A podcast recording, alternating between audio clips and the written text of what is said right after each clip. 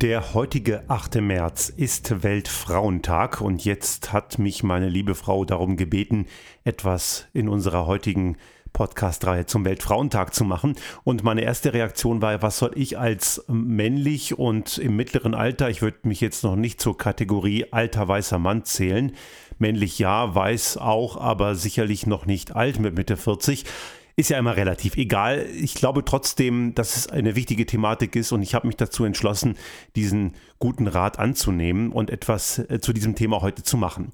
Der Weltfrauentag wird vielleicht für viele gar nicht bewusst wahrgenommen. Natürlich, wenn man die gängigen Online-Medien äh, anschaut und auch in den Printmedien wird das natürlich thematisiert und zum Glück auch in einer der ersten Zeilen, nicht irgendwo weiter unten, trotz Coronavirus und Wirtschaftskrise und anderen Themen. Ich glaube, es ist wichtig, dass dieses Thema einen Platz findet. Wir leben immer noch in einer Welt, und das kann man sicherlich pauschal für die gesamte Welt sagen, in der Frauen nach wie vor benachteiligt sind. Natürlich gibt es Verbesserungen und wenn man sich den gerade diese Woche erschienenen UN-Frauenrechtebericht anschaut, so stellt man fest, dass sich Dinge verbessert haben. Nur von ganz schlecht bis etwas besser ist halt immer noch sehr viel zu tun und da muss man eben genauer hinschauen. Wenn man um den, über den Verlust von Frauenrechten spricht, denkt man wahrscheinlich erstmal an einige Schurkenstaaten irgendwo in Afrika oder in Asien oder vielleicht in Südamerika. Gut, da gibt es sicherlich auch noch einige Defizite mehr, die wir vielleicht bei uns nicht mehr so haben, aber ich würde das ganz bewusst mit einer Einschränkung anschauen. Denn schauen wir uns zum Beispiel mal die Anzahl von Frauen in Parlamenten an. Dort äh, gibt es durchaus ganz interessante Erkenntnisse, denn es ist mitnichten ein europäisches oder gar skandinavisches Land, was dort den Spitzenplatz belegt. Es ist, ein, es ist Ruanda in Ostafrika, ein Staat, dem man das vielleicht nicht unbedingt zutrauen würde. Die Frage ist natürlich jetzt nicht beantwortet, ob in Ruanda wirklich die demokratischen Prinzipien gelten, die wir für angemessen halten. Die Frage ist hier nicht beantwortet, aber mit 61 Prozent Frauen im Parlament belegt belegt Ruanda den Spitzenplatz. Deutschland liegt im Bereich des oberen Mittelfelds auf Platz 48 mit einem Frauenanteil von 31,2 Prozent. Und wir wissen, der war auch schon mal besser. Der ist gerade nach der letzten Bundestagswahl hauptsächlich durch das Mitwirken einer rechtsextremen Partei deutlich gesunken, denn dort ist der Frauenanteil mit Abstand am kleinsten. Allerdings muss man auch hier sagen, gibt es ganz interessante Veränderungen im weltweiten Vergleich. Also im weltweiten Vergleich gibt es durchaus auch Staaten, denen man es überhaupt nicht zutrauen würde, die eine Parität haben. So sind es zum Beispiel die Arabischen Emirate, ein arabisches Land, wo man ja immer wieder Frauenrechte bemängelt, wo man sagt, die haben dort ganz wenige Rechte und sicherlich gibt es dort einen, eine ganze Menge berechtigte Kritik. Allerdings in den Arabischen Emiraten gibt es eine Parität. Frauen- und Männeranteil ist in etwa gleich. Schauen wir uns also unsere parlamentarische Besetzung mit anderen Ländern an, die wir immer gerne als schlechte Beispiele für Frauenrechte aufführen und manchmal auch zu Recht, so sind wir nicht unbedingt die Musterknaben.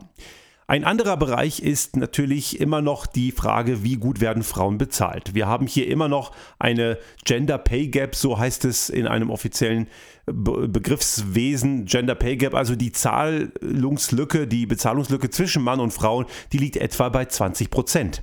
Und das ist auch nur ein Teil der Wahrheit, denn wir müssen immer noch anschauen, dass eine ganze Menge Berufe immer noch typische Frauenberufe sind, in Anführungsstrichen gesagt, denn das müssen, ja, müssen keine Frauenberufe sein. Frauen sind oft nur Teilzeit beschäftigt oder setzen aus wegen Kindern und oft sind Berufe im Pflegebereich oder im pädagogischen Bereich von Frauen besetzt und selten von Männern. Umgekehrt hingegen sind Führungspositionen nach wie vor ganz klar männlich dominiert. Nur ein Bruchteil von Top-Führungspositionen und dazu zählen Vorstände wie auch Aufsichtsräte sind von Frauen besetzt. Man muss sich hier klar die Frage stellen, warum das so ist. Schließlich wissen wir, dass Frauen tendenziell besser ausgebildet sind und diese bessere Ausbildung sich anscheinend nur selten später aber auf dem Karriereweg niederschlägt. Einige zynische Männer behaupten ja immer wieder, dass Frauen ja gar nicht so gerne Karriere machen wollen. Das sei ja gar nicht so typisch für Frauen, doch das ist wirklich plumper Unsinn. Denn es ist oft so, dass die Gesellschaft eine gewisse Erwartungshaltung hat und auch gesellschaftliche Angebote, damit Frauen überhaupt in Karrierepositionen kommen können, einfach fehlen zum Beispiel Kinderbetreuungsmöglichkeiten, die dann eben oft aufgrund der Tatsache, dass sie fehlen, an Frauen eben hängen bleiben. Eine andere Problematik ist, dass Männer eben Seilschaften und Netzwerke pflegen, in denen eben Frauen nur wenig bis gar nicht Platz haben. Und oft ist es so, dass man immer seinesgleichen nachzieht, auch wenn viele immer Diversität ganz hoch halten, allerdings eben nur als Schild und weniger als Inhalt. Ich habe mal vor längerer Zeit, als ich noch in asozialen Medien etwas mehr unterwegs war, das war noch zu Twitter-Zeiten, was wir ja mittlerweile eingestellt haben, da hat tatsächlich ein Typ behauptet, dass ja Frauen letzten Endes auch selbst schuld sind, wenn sie halt Kinder gebären. Solche sexistischen und widerwärtigen Sprüche scheinen bei einigen Leuten völlig normal zu sein, aber sie sind es eben nicht und dürfen es eben auch nie werden. Ein weiterer Punkt, der auch in unserer Gesellschaft nicht unerheblich ist, ist das Thema sexualisierte Gewalt. Diese Gewalt reicht natürlich von einfachen Worten, mobbingartigen und stalkingartigen Angriffen bis hin auch zu physischer Gewalt. Wir sollten also keineswegs so tun, als gäbe es sowas bei uns nur in Ausnahmen oder gar überhaupt nicht. Fast jede dritte Frau sagt, explizit, dass sie schon mehrfach Opfer von sexualisierter Gewalt geworden ist. Und auch da wird oft ein Zerrbild erzeugt, denn es sind eben auch da wieder rassistische Kreise, die ganz groß aufschreien, wenn einer, der in ihr Feindbild passt, also jemand, der einen migrantischen Hintergrund in der Familie hat, eine Frau vergewaltigt und sexuell angreift, belästigt oder so weiter, dann ist das was ganz Böses. Allerdings, wenn das äh, die hiesige Gesellschaft macht, dann wird das oft verschwiegen oder zum Teil auch als normal erachtet. Vor einigen Monaten, als noch die Regierung unter Kurz zusammen mit dem, seinem faschistischen Koalitionspartner FPÖ lief, war es eben die FPÖ, die dafür gesorgt hat, dass Frauenhäuser benachteiligt werden mit finanziellen Zuwendungen, die ihnen gestrichen wurden.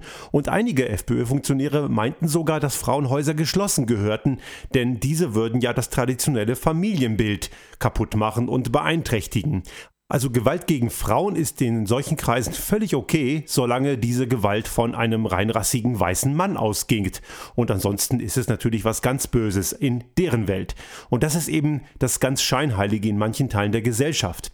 Und es sind, muss man auch sagen, nicht nur rechtsextreme Kreise, die durchaus eine gewisse, eine gewisse Legitimität sehen, dass der Mann gegen die Frau auch in einem gewissen Maß auch Druck ausübt oder vielleicht auch ein bisschen Gewalt. Auch konservative Kreise finden das in Teilen völlig völlig okay. Also diese, diese Problematik von Gewalt gegen Frauen im häuslichen Umfeld ist auch in unserer Gesellschaft ein ganz großes Thema. Allerdings findet dieser Diskurs öffentlich kaum statt, denn das Feld, in dem es passiert, ist ein Dunkelfeld und die Dunkelziffer der Fälle ist sicherlich noch viel, viel höher als die, die wir tatsächlich kennen. Wir stellen also hier ganz klar fest, dass es, wenn es um Frauenrechte geht, auch unsere Gesellschaft selber in weiten Teilen nicht besser ist als in Gesellschaften, die wir immer ganz gerne kritisieren. Hier wären dann insbesondere islamisch geprägte Gesellschaften zu nennen, die ja immer ganz gern als Feindbilder herhalten müssen. Und die Rechtsextremisten bei uns halten dann plötzlich Frauenrechte ganz hoch, wenn es darum geht, ihre Feindbilder zu kultivieren. In Wirklichkeit gehen ihnen diese Frauenrechte komplett am Anus vorbei. Es interessiert sie wirklich nicht die Bohne, im Gegenteil, sie knechten letzten Endes Frauenrechte. Und äh, warum das so ist, dazu kommen wir gleich nochmal. Die ganze Geschichte, die da noch einhergeht, ist auch die Tatsache, dass es durchaus auch muslimische Länder gibt, in denen es schon weit mehr Frauen in Führungspositionen gibt. Gerade auch in Saudi-Arabien haben etwa 20 Prozent der Führungspositionen sind durch Frauen besetzt. Und zwar reden wir hier von den Top-Führungspositionen. Das bedeutet, dass wir davon noch mit etwa 12,x Prozent weit entfernt sind. Also hier haben wir noch ganz massiv Aufholbedarf. Natürlich soll das Ganze nicht äh, ignorieren, dass es in vielen Ländern, Indien ist da auch besonders betroffen, dass Frauenrechte dort immer noch sehr viel schlechter sind als bei uns. Es gibt immer noch Länder, in denen Frauen auch zwangsverstümmelt und zwangsverheiratet werden und Frauen haben in vielen Bereichen der Welt immer noch massivste Nachteile. Natürlich gibt es ein Niveau, was wir längst erreicht haben. Bei uns wird eine Frau nicht zwangsverheiratet und es werden auch keine Genitalien verstümmelt. Davon sind wir Gott sei Dank weit weg. Aber natürlich müssen wir trotzdem daran arbeiten, dass wir die Nachteile, die wir in unserer Gesellschaft haben, offenlegen und auch offensiv damit umgehen, denn sie sind nach wie vor ganz eklatant vorhanden. Und nur weil wir in einem Grundgesetz oder in einer Verfassung stehen haben, dass Mann und Frau gleichberechtigt sind, so heißt das noch lange nicht, dass dies tatsächlich der Fall ist. In rechtsextremen Kreisen, wir haben es ja gerade schon mal angerissen, dort haben wir eine ganz besondere Problematik. Wir haben ja leider, muss man sagen, in den letzten Jahren ein immer stärker währendes, währendes Aufkommen von Rechtsextremismus und Faschismus in unserer Gesellschaft, der droht immer wieder mehr und mehr salonfähig zu werden. Wir haben ja in Österreich das Problem schon viel länger. Eine rechtsextreme FPÖ ist ja leider schon viel mehr etabliert als zum Beispiel eine rechtsradikale AfD in Deutschland. Und auch in Frankreich oder in Italien haben wir solche Probleme. Und auch in solchen Parteien gibt es mitunter Frauen, wo man sich allerdings fragt, warum schließen sich Frauen rechtsextremen Organisationen an? Denn Frauen sind in solchen Organisationen letzten Endes auch nur Alibi, denn die besagten Spieler in diesen Organisationen, sie knechten eben Frauenrechte. Wir hatten es ja gerade schon mal angedeutet. Schaut man sich zum Beispiel die rechtsextreme Ideologie da genauer an, so muss man klar feststellen, dass Frauen in deren Ideologie nichts anderes als Gebärmaschinen sind. Die Frau hat eigentlich oder wird nur noch daraufhin reduziert, den arischen, reinrassigen, weißen Mann zur Welt zu bringen und natürlich auch ein paar Frauen, weil vermehren muss man sich ja, damit am Ende die Herrenrasse, wie die immer gerne sagen, überleben kann. Also die rechtsextreme Ideologie, diese, was ja letzten Endes auch ein großer Verschwörungsmythos ist, das basiert ja letzten Endes alles auf Mythen und Lügen, da kommen Frauen insgesamt einfach ganz, ganz schlecht weg. Und da stellt sich mir wirklich die Frage, warum gibt es überhaupt Frauen, die in rechtsextremen Kreisen auch nur irgendwie ansatzweise mitmischen? Das ist ja wirklich an, an Schizophrenie vielleicht vielleicht nicht zu überbieten oder auch an, an Selbstgasteiung, Masochismus oder was auch immer. Also da kann ich mir nur erklären, dass die besagten Frauen anscheinend noch nicht verstanden haben, mit wem sie sich da eingelassen haben aber auch außerhalb von rechtsextremen Strukturen, und wir haben es ja schon mal angedeutet, haben wir ganz klare Defizite beim Thema Rechte und Chancen von Frauen, sei es eben im Bereich von politischen Ämtern oder auch im Karrierebereich oder auch in gesellschaftlichen Mitsprachemöglichkeiten. Ein weiteres Problem ist das, was man als Data Gender Gap bezeichnet, denn dort haben wir auch mitunter Ansätze, die für Frauen auch gefährlich sein können. Wir stellen fest, dass bei der Entwicklung von Produkten und Dienstleistungen, und das geht bis hin in den Pharmabereich, wo es ja auch um Leben und Tod gehen kann, dass wir dort ganz massive Defizite haben, weil dort Produkte hauptsächlich für Männer angenommen werden. Ein ganz typischer Mittelwert für die Entwicklung von Produkten und Dienstleistungen ist der Mann mit 1,76 Meter oder 1,78 Meter, wenn ich mich jetzt nicht zu sehr täusche, irgendwann in dem Bereich und einem Gewicht von 88 Kilogramm. Frauen sind oft kleiner, leichter und auch gewisse Körperfunktionen funktionieren bei Frauen einfach anders. Und das wird in vielen Produktentwicklungen einfach zu wenig beachtet und gewürdigt, was im Endeffekt dazu führen kann, dass sogar Frauenleben weniger wert ist im Endeffekt. Und auch hier gibt es eben massive Defizite. Firmen scheuen eben diesen Aufwand, weil es eben eine, ein Doppelaufwand wäre, der natürlich Geld kostet. Und da natürlich Männer in Chefriegen sitzen, die das am Ende entscheiden, entscheiden sie letzten Endes aus ihrer sehr kleinen und sehr mageren Perspektive. Das Ganze ist gerade vor dem Hintergrund, dass der Frauenanteil in unserer mitteleuropäischen Gesellschaft etwas mehr als 50 Prozent ist. Also Frauen sind sogar etwas mehr vorhanden als Männer, besonders zynisch. Denn eigentlich missachten wir die Mehrheit unserer Gesellschaft mit der Art und Weise, wie unsere Gesellschaft als Ganzes funktioniert. Es soll hier nicht der Eindruck entstehen, dass wir die Ungerechtigkeit der Vergangenheit jetzt künftig umkehren sollen. Ich hatte vor vielen, vielen Jahren noch, da habe ich noch studiert mit einer Kampffeministin, eine sehr intensive Debatte. Und ich bin, weiß Gott, nicht derjenige, der sich nicht für Frauenrechte einsetzt. Mir ist das Thema sehr wichtig und nicht nur Frauenrechte, auch generell Rechte von Menschen als Ganzem. Denn es darf keine Unterschiede geben bei der Behandlung von Menschen, egal welches Geschlecht, woher sie kommen, aussehen, ob mit oder ohne Behinderung. Es muss einfach für alle die gleichen Möglichkeiten geben. Es gibt natürlich auch im Bereich der feministischen Szene Extremistinnen, die ähnlich wie in äh, Kreisen der Männer, die auch extremistisch sind, wobei das männliche Extremismusbild eher als normal gilt, was ich für falsch halte, die möchten gerne zum Teil die Fehler der letzten Jahrhunderte oder muss man vielleicht schon sagen Jahrtausende gerne umdrehen. Das heißt, so jetzt werden mal ein paar Jahrtausende Männer benachteiligt. Das darf natürlich auch nicht passieren. Davon sind wir extrem weit weg. Ich glaube nicht, dass wir das auch nur in Ansätzen fürchten müssen. Und daher möchte ich hier an die Adresse der Männer ganz klar richten, dass es eben keinen Grund gibt, aufgrund dieser ganzen Bemühungen, Gleichberechtigung wirklich herzustellen, dass, da man, dass man da als Mann auch nur ansatzweise benachteiligt werden könnte. Es gibt eine ganze Menge Männer, die jetzt meinen, dass das Ganze männerfeindlich sei und dass diese Diskussion, und das hatten wir vor einigen Monaten noch bei dieser MeToo-Debatte, wo plötzlich Männer Angst bekamen, haben, man könne ja nicht mehr äh, ganz frei agieren, man könne ja eine Frau nicht mal mehr ein Kompliment machen, dann sei das ja gleich sexistisch. Und in Schweden gibt es ja zum Beispiel das Gesetz, dass Ja wirklich nur dann gilt, wenn Ja gemeint ist und Ja gesagt wurde.